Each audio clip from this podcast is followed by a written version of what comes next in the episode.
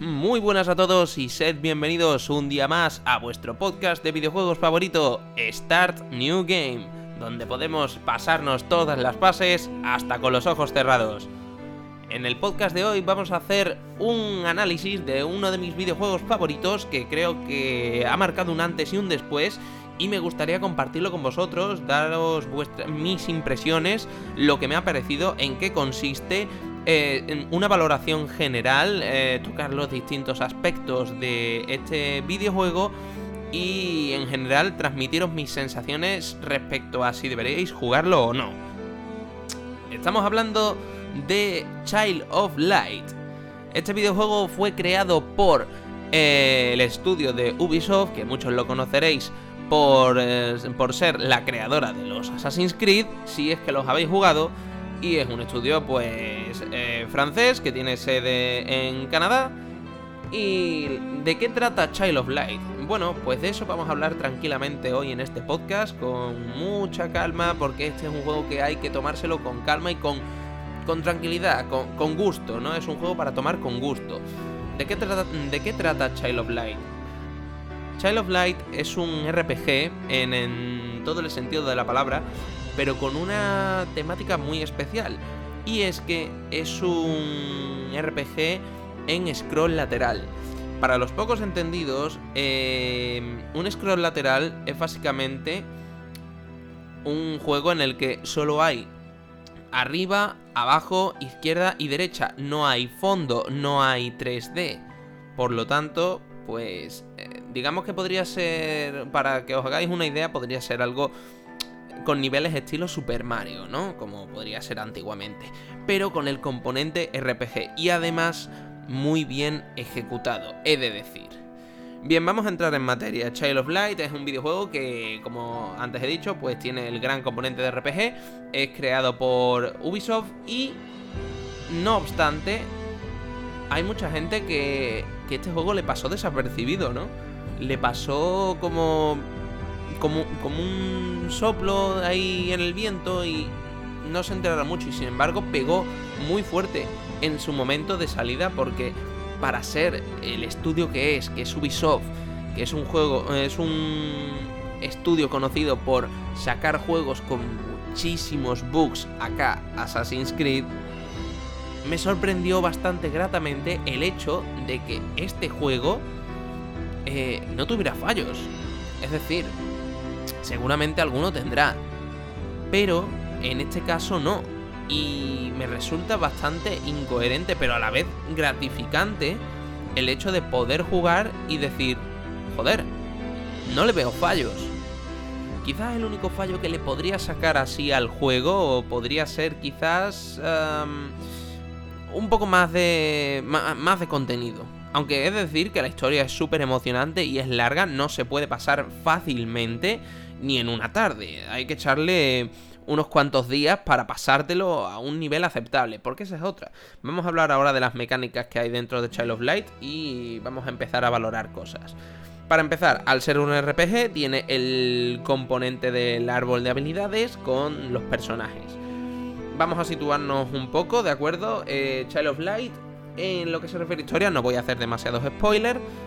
Se sitúa en Austria, en el que pues el rey que es en ese momento eh, tiene, tiene una hija y una esposa, ¿no? Pues esta esposa muere, entre comillas, y la hija pues, eh, claro, que es Aurora en este, en este caso, ¿no?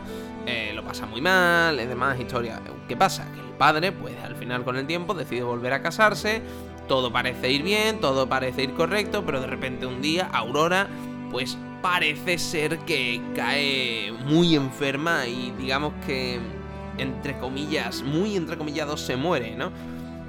Pero no es así, sino que aparece pues en el mundo del juego llamado Lemuria, que es ahí donde empezamos a controlarlo.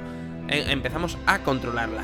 Y la verdad, me resulta bastante interesante porque uno de, de los puntos clave de este juego, a mi modo de ver, ha sido el excelente manejo que han hecho del juego de luces y sombras para transmitir sensaciones en, al jugador. Me explico. tú cuando vas avanzando con Aurora nivel a nivel, eh, vas notando distintas cosas. Vas notando el temor de Aurora por, por, estar en un mundo que no conoce, no entiende, está desconcertada, dónde estoy, dónde está mi padre, qué es esto.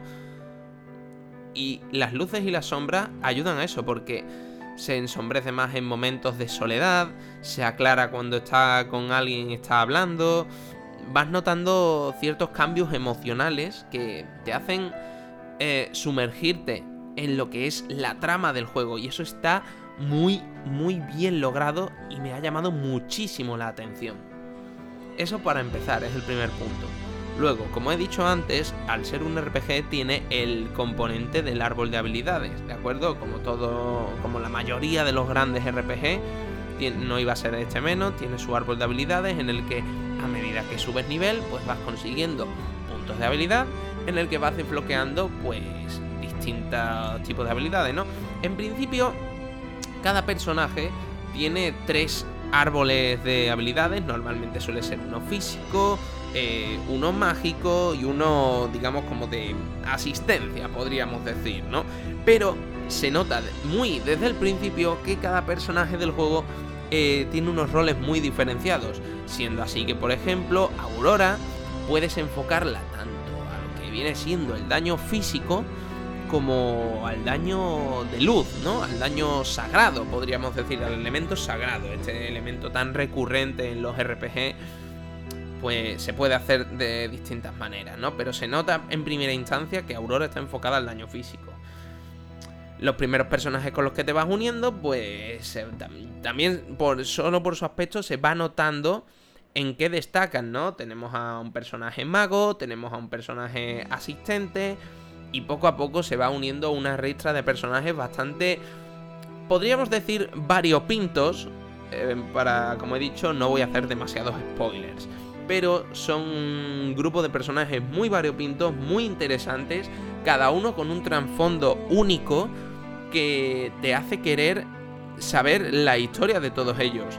No son personajes planos, calcos unos de otros, como puede pasar en otros RPG que simplemente es, por ejemplo, pues la típica la típica chica que se ha quedado sola y, y viaja con el protagonista para para poder yo qué sé, estar protegida es muy recurrente eso. El típico graciosete del grupo que se queda, que se, lo encuentra el grupo a mitad de, de camino y se une más que nada por un acto divino, podríamos decir. No sé, en este caso Child of Light hace un juego muy bueno con las personalidades de los personajes y eso me reconforta bastante, ¿no? Otro de los puntos muy interesantes, creo que hay que tenerlo muy en cuenta, y es que este juego vino eh, tanto traducido como doblado al castellano. Algo muy inusual viniendo de parte de Ubisoft. Aunque bueno, tenemos los Assassin's Creed, ¿no? Que la mayoría están, la mayoría, por no decir todos, están doblados al castellano. Pero con este juego, pues me sorprendió que lo trajeran. Ojo al dato porque aquí hay algo muy interesante y es que no solo trajeron el doblaje y la traducción al castellano, sino que además y aquí es donde viene el punto importante que creo que es el que hace un elemento diferenciador muy importante del juego respecto a todo su género, es que está hecho en verso. Es decir, los personajes cuando hablan, cuando oyes a la narradora hablar, lo hacen verso como si estuviera leyendo una poesía o estuviera recitando una, poesía. Y es eh, sobrecogedor. O sea, no, es por simplemente echar flores. De, todas formas, en mi opinión, es eh, mi opinión es parcial y yo voy a decir lo que a mí me ha parecido el juego. Para mí, este juego ha sido sobrecogedor. Me ha parecido increíble el despliegue de voces. Eh, cuanto menos impresionante. Ahora hablaremos también del apartado acústico, que aquí tengo que hacer un hincapié importante, pero hablaremos ahora un poco más adelante, ¿no?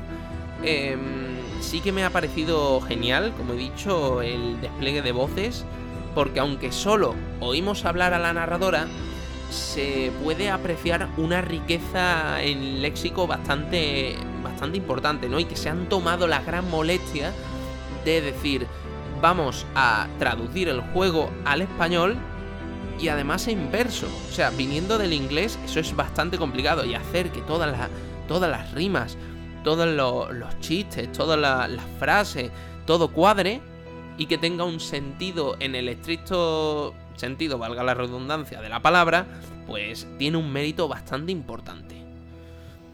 ¿Qué más elementos diferenciadores trae este juego? Bueno, pues como he dicho, es un scroll lateral. Es decir, imaginaos un Super Mario pero con elementos RPG. Es una cosa que creo que, bueno, la hace diferente. Quizás no le dé tanta emoción como podría ser, por ejemplo, un, el Zelda Ocarina of Time, que en su momento fue revolucionario cuando dio el salto a la 3D, pero sin duda te hace plantearte muchas cosas, porque em, en todos los escenarios, en a ciertos niveles de altura, hay cofres ocultos, hay puertas ocultas que llevan a recompensas extra, hay subjefes ocultos y tienes que encontrarlo, tienes que moverte por el escenario. ¿Qué pasa? Que al poco tiempo eh, adquieres la capacidad de volar, que esto no es ningún spoiler, o sea, esto es casi el principio del juego. Y es bastante curioso porque casi te da libertad total de los escenarios para explorar. Y ojo, que los escenarios no son precisamente pequeños. Tú puedes decir, hostia, pero es que estamos hablando de scroll lateral. ¿Qué me vas a proporcionar aquí? Esto simplemente de izquierda a derecha. No, no, no, no, no, no, no. Aquí se juega mucho, te aseguro que se juega muchísimo con la verticalidad. Aquí la verticalidad es importante. Es cierto que como nivel en scroll lateral tiene un límite de altura pero se juega muchísimo con la verticalidad y para, encontrar distintas em, recompensas, ¿no? Que hay esparcidas por todos los niveles. Además, tienes que, si estás volando, tienes que controlar muchísimo eh, por dónde te acercas, porque a ciertos momentos puede haber paredes que tengan espinas y te hacen daño, tienes que ir con mucho ojo. Es bastante curioso. Además, como decía antes, ¿no? El, con el tema del juego de sombras, es bastante chulo porque eh, al haber enemigos en distintas tonalidades, hay momentos en los que ni siquiera los detectas, aunque están a simple vista. Es decir, tú vas paseando tranquilamente por, el nivel y vas volando y de repente no te estabas embobado mirando el escenario, que esa es otra cosa que hablaremos ahora cuando termine con esto, y no te has dado cuenta y te ha aparecido un enemigo de la nada. Tienes que tener un poco de ojo, con Pitrueno otro de los temas más importantes que creo que también es un elemento muy diferenciador es el apartado artístico. El apartado artístico es sin duda eh, embriagador. No encuentro otra palabra para mm, definirlo, es embriagador. ¿Qué quiero decir con esto? Bueno, pues básicamente creo eh, que han hecho un trabajo espectacular con el apartado artístico de todos los personajes, ¿vale? A nivel estético Primero, porque los escenarios de fondo son auténticas acuarelas, son cuadros. O sea, tú te puedes quedar horas y horas y horas mirando los escenarios, simplemente admirando la belleza que estos te, transmiten, porque es que lo merece. Solo el, la primera pantalla, nada más que empiezas el juego, eh, ya de por sí, con ese castillo de fondo y esas cascadas que caen del cielo o que parecen que suben dependiendo de la perspectiva con la que la mires, em, te hace. te hace pensar muchas cosas, ¿no? Y te hace decir, joder, qué, qué, impresionante, ¿no? Muy, muy, muy curioso. Además, por supuesto, también mezclado ese, ese apartado artístico con, como dije antes, con las luces y sombras que te proporciona el juego en ciertos momentos, con ciertas escenas y ciertos personajes, da muchísimo juego.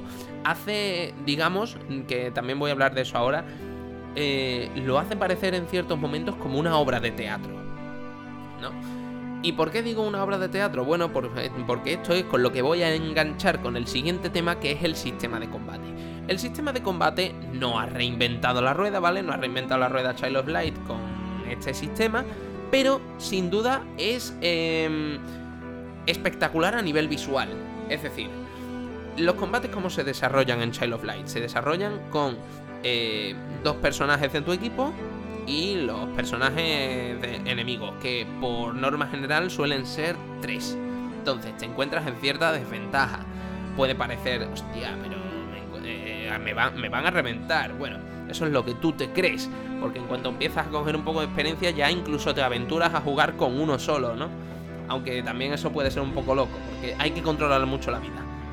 El sistema de combates eh, tiene un. tiene el sistema de. Mm, de batalla de barra en. barra por turnos, ¿vale? Me explico. Empieza el combate, ¿vale? Y en la parte de abajo de la pantalla tienes como una barra con, con los personajes moviéndose, con los, iconos de los personajes moviéndose a cierta velocidad. Que es, digamos, hay dos zonas en la barra, la zona de preparación y la zona de lanzamiento. Bueno, pues en la zona de preparación, cada uno, tanto enemigos como personajes aliados, se van moviendo a distintas velocidades. Y el que llega primero a la zona de lanzamiento puede hacer su primera acción. ¿Qué pasa? Aquí es donde viene lo interesante y es donde viene un elemento que es un poco diferenciador, ¿no? Que es el momento de la interrupción. Si tú, por ejemplo, estás jugando con Aurora, que para mí es sin duda uno de los personajes que se han currado muchísimo más la historia, obviamente siendo la protagonista, em, si tú con Aurora, por ejemplo, coges y lanzas un ataque a un enemigo y este enemigo eh, está ya en la zona de lanzamiento, pero tú has lanzado tu ataque ya y le has, le has alcanzado, le interrumpes a este enemigo y vuelve a la zona de preparación en la barra.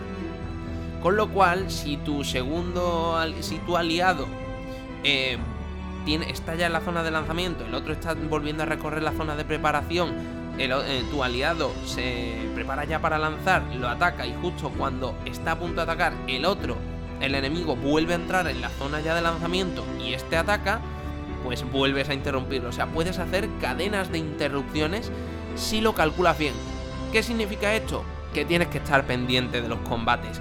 No puedes simplemente hacer un machacabotones como podría ser, por ejemplo, como pasa en Final Fantasy X, que era un sistema completamente por turnos, aunque eso sí, exquisito, muy bien hecho, por cierto. O un sistema en tiempo real o semitiempo real, ¿no? Como podía ser Final Fantasy XIII, por poner unos ejemplos, ¿no?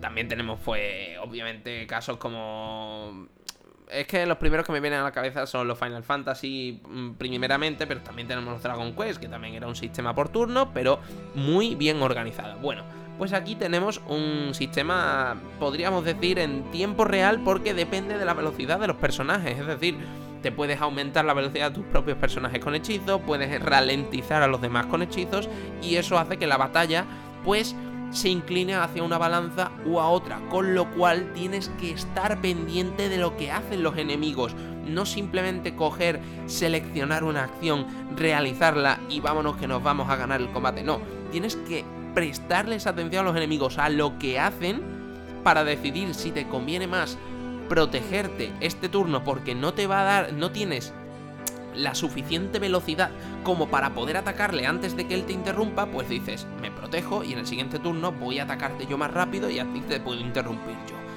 Es un componente estratégico muy, muy chulo y muy potente que me ha parecido genial.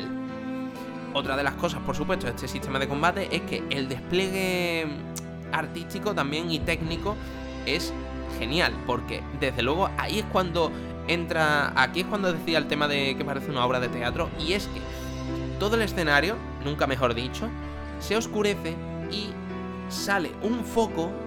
Literalmente sale un foco que ilumina al personaje que tiene la iniciativa. Es decir, si empezamos el combate y empezamos con Aurora, sale un foco iluminando a Aurora. Seleccionas tus acciones, plan, plan, pam, pam. Pasas al siguiente, ¿vale? Además, el foco también ilumina a los personajes a los que quieres atacar, con lo cual eh, siempre vas a saber por dónde estás yendo. Es muy chulo, es un despliegue técnico impresionante y creo que se lo han currado muchísimo con el sistema de combate, siendo que se diferencia en algunos elementos eh, de RPGs clásicos que simplemente son entrar en batalla, seleccionar acciones, ganar el combate y seguir para adelante. No, aquí tienes que estar pendiente. Un ejemplo claro de esto puede ser, por ejemplo, Final Fantasy XII, ¿no? Donde, obviamente, al ser un combate en tiempo real, tenías que estar pendiente de lo que decían los, de lo que hacían los enemigos. Con lo cual, no podías dormirte en los laureles, compañero. Eso es una cosa muy buena que sin duda a los que seáis fans de los RPGs con cierto grado de dificultad encontraréis eh, con gusto en Child of Light. Bien, eh, disculpadme, voy a dar un buche de agua. Bien, chicos, continuemos. Em, el siguiente punto que me gustaría tocar sería el apartado de sonido. Aquí quiero hacer un hincapié especial porque tanto aquí se hace una mezcla muy importante entre el apartado artístico y el apartado musical. El apartado musical em, corre a cargo del artista Cook de Pigat, sí, creo que, creo que lo he dicho bien, eh, no estoy seguro.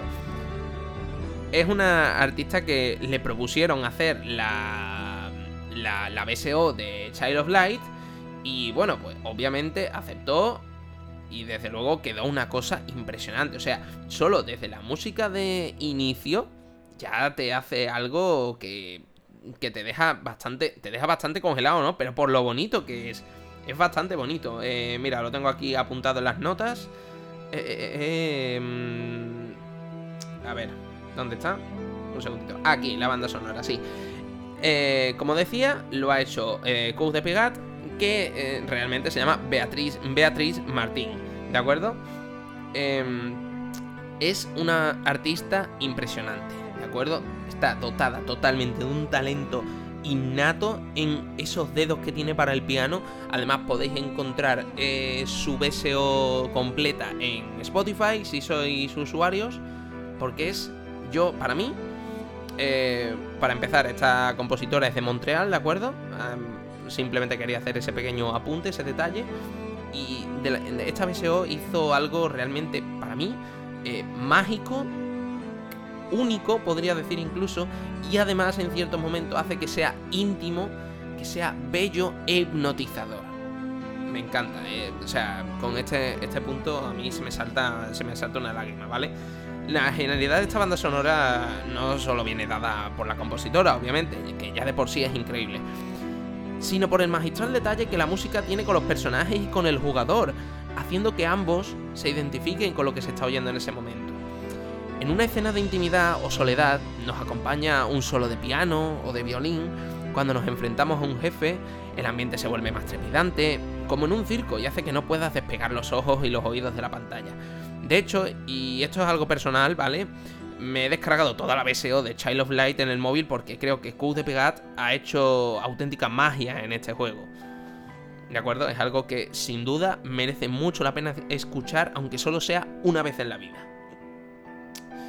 Y más cositas, más cositas que tenemos que comentar. Bien, ya hemos hablado del apartado técnico, hemos, vamos, de lo que viene siendo el apartado gráfico, también hemos hablado. Hemos hablado, como hemos dicho, de la banda sonora, eh, maravillosa, por cierto. Hemos contado un poquito de la historia, ¿vale? Que tampoco quiero haceros demasiado spoiler. Porque si no, ¿qué, qué gracia tiene jugar al juego, ¿no? Además, el juego está baratísimo para comprarlo, no os vais a gastar os vais a gastar poquísimo dinero. Realmente, si lo compráis por Instant Gaming, pues os va a salir menos, menos de 10 euros. Y es un juego que os puede dar horas y horas y horas de diversión. Además, eh, mola mucho en el momento de. Sobre todo en los combates contra los jefes, porque se nota cuando estás jugando contra un jefe, ¿no? Estás luchando contra el jefe y se nota por el ambiente cómo cambia, cómo se despliega ahí el teatro con esa música tan trepidante, como he dicho antes, eh, que notas que estás diciendo, joder, me encuentro ante un enemigo poderoso, tengo que ponerme las pilas, tengo que estar muy pendiente y seleccionar todas mis acciones con cuidado. Eso es algo que Child of Light te ofrece de una manera magistral. Y ojo, porque no he hablado en profundidad del sistema de niveles, este, este es un punto importante, porque también al principio te da la sensación de que no puedes acceder a todas las ramas de habilidades, ¿no? Esto obviamente se resuelve más adelante en la historia, cuando llegas a cierto punto, que no voy a hacer spoiler porque es algo importante y te encuentras con cierto personaje, ¿vale? Y cierto momento de la historia, pues desbloqueas toda la rama de habilidades. Entonces tienes que pensar muy bien a cómo quieres enfocar cada personaje. Si quieres enfocar, por ejemplo, Aurora al daño físico, como comentaba al principio, pues em, tira por todo el daño físico y no vayas cogiendo eh, habilidades de otras ramas, porque si no vas a atrasar su crecimiento y no la vas a potenciar lo suficiente. Y ojo al dato, porque además esto se complica a medida que avanza el juego, porque eh, cada vez que avanzamos de nivel, las zonas anteriores que ya hemos pasado se hacen más complicadas de mm, acumular experiencia, podríamos decir. Entonces nos tenemos que aventurar a las zonas más difíciles del juego para poder seguir subiendo de nivel. Yo, por ejemplo, en mi partida he llegado a nivel 50 y le he echado, y tomándomelo con calma, ¿vale? Tomándomelo con calma, le he echado unas 30 horas. Tú me podrás decir, venga, ni de coña le has echado 30 horas. Te aseguro que dependiendo del jugador puedes echarle más o menos.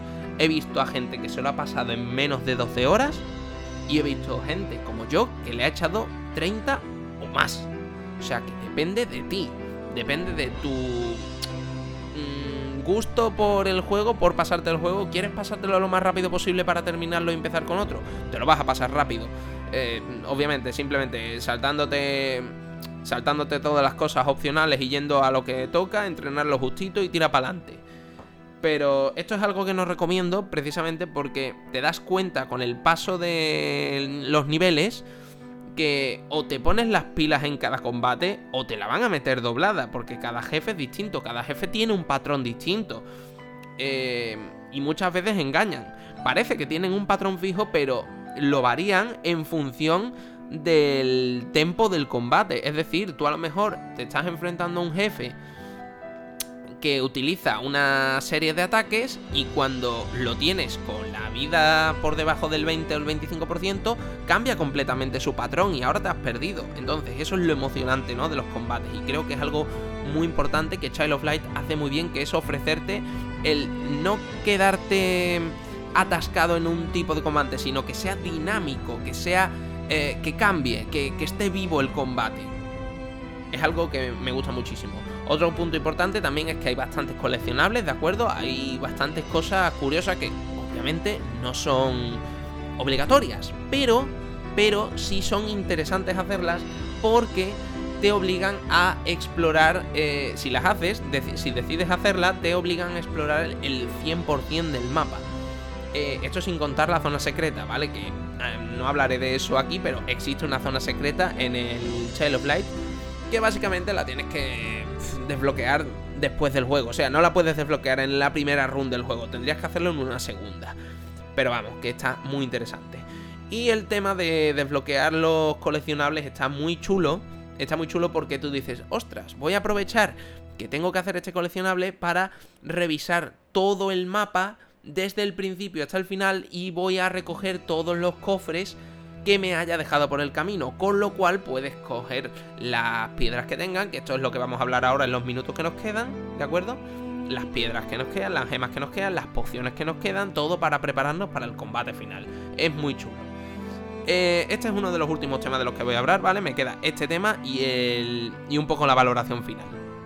Nos vamos a pasar un poco de los 30 minutos, pero no pasa nada. Yo espero que estéis disfrutando muchísimo de este podcast.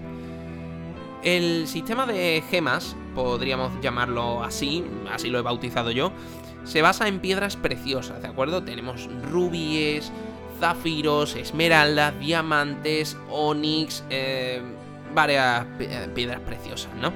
Que sirven para el equipamiento de los personajes, es decir, los personajes tienen tres ranuras la ranura de arma, la ranura de equipamiento y la ranura de armadura. Bueno, pues dependiendo de qué tipo de gema coloques en qué parte de ranura, te dará unas propiedades u otras. Por ejemplo, si pones una esmeralda en la ranura del arma de Aurora, esta, sus ataques físicos adquirirán atributo de tierra, con lo cual se hará más fuerte contra enemigos de atributo eléctrico y viceversa.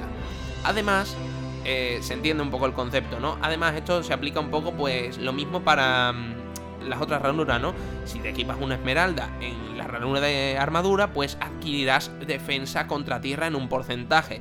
Si lo pones en la ranura de equipamiento, recibirás un efecto especial que a lo mejor es que Em, cuando, te, cuando te pones en guardia vas más rápido en la barra de tiempo, distintas cosas que hacen que tengas que pensar muy bien, porque esto es otro de los temas curiosos, que es que tienes que fusionar piedras, es decir, tú tienes lo más pequeñito que hay son creo que eh, se llamaban eh, guijarros, creo, o piedras, tal cual.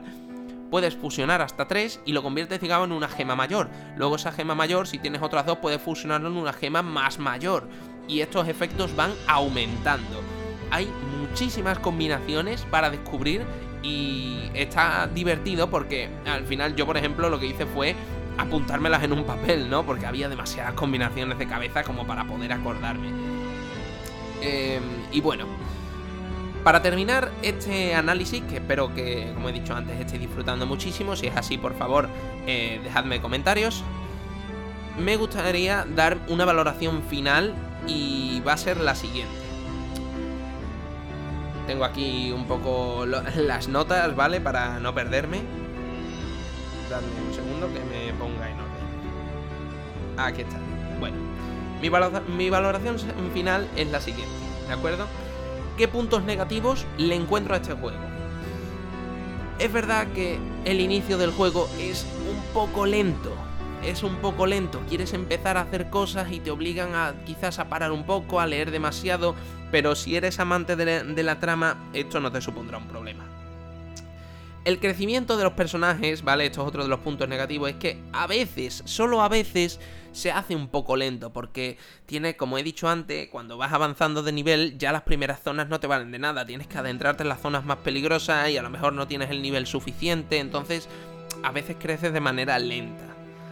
Y el último punto negativo que le encuentro, porque este realmente es que no lo he encontrado nada más, es que quizás puede ser que haya algunos personajes que casi nunca termines usando.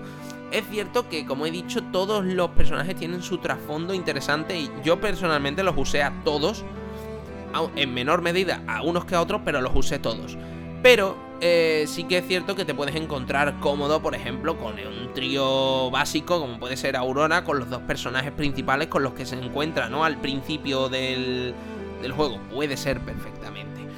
Estos serían los puntos negativos únicos que yo le he encontrado. ¿Qué puntos positivos vendrían a continuación? Bueno, el sistema de combate es adictivo, o sea, simplemente y llano es adictivo.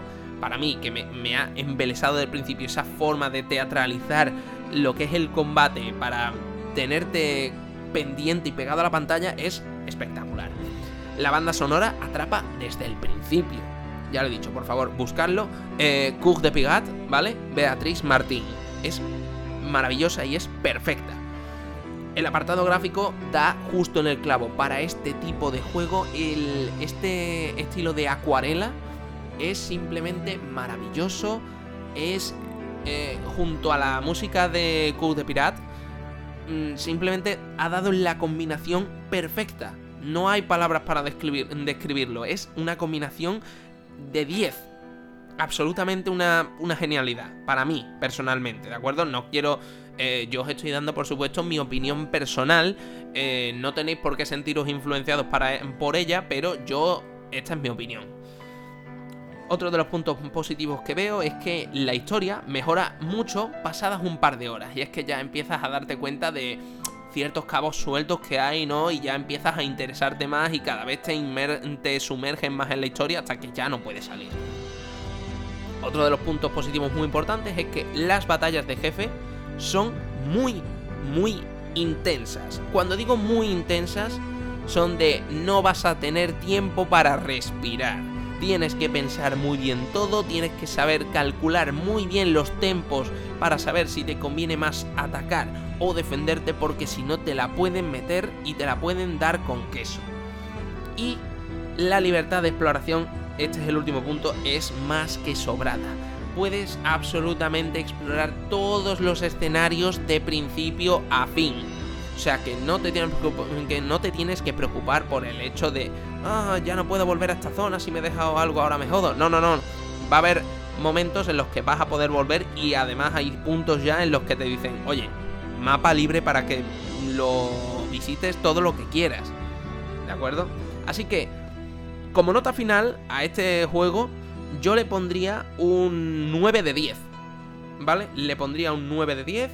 ¿Por qué? Porque creo sin duda que... Mm, o sea, la combinación de música, estrategia, personaje, trama, jugabilidad eh, y apartado artístico es una combinación maestra. Quitando estos pequeños detalles que quizás mm, no los pensaron en el momento, como que a lo mejor el principio se haga un poco pesado y demás y el crecimiento no sea del gusto de todos, es casi una obra maestra. Personalmente para mí lo es, pero si, poniéndonos técnicos es casi una obra maestra. Así que ya te digo, eh, o sea, el motivo de que no le ponga el 10 es básicamente estos tres puntos que os digo. ¿Recomiendo que os compréis este juego? Totalmente.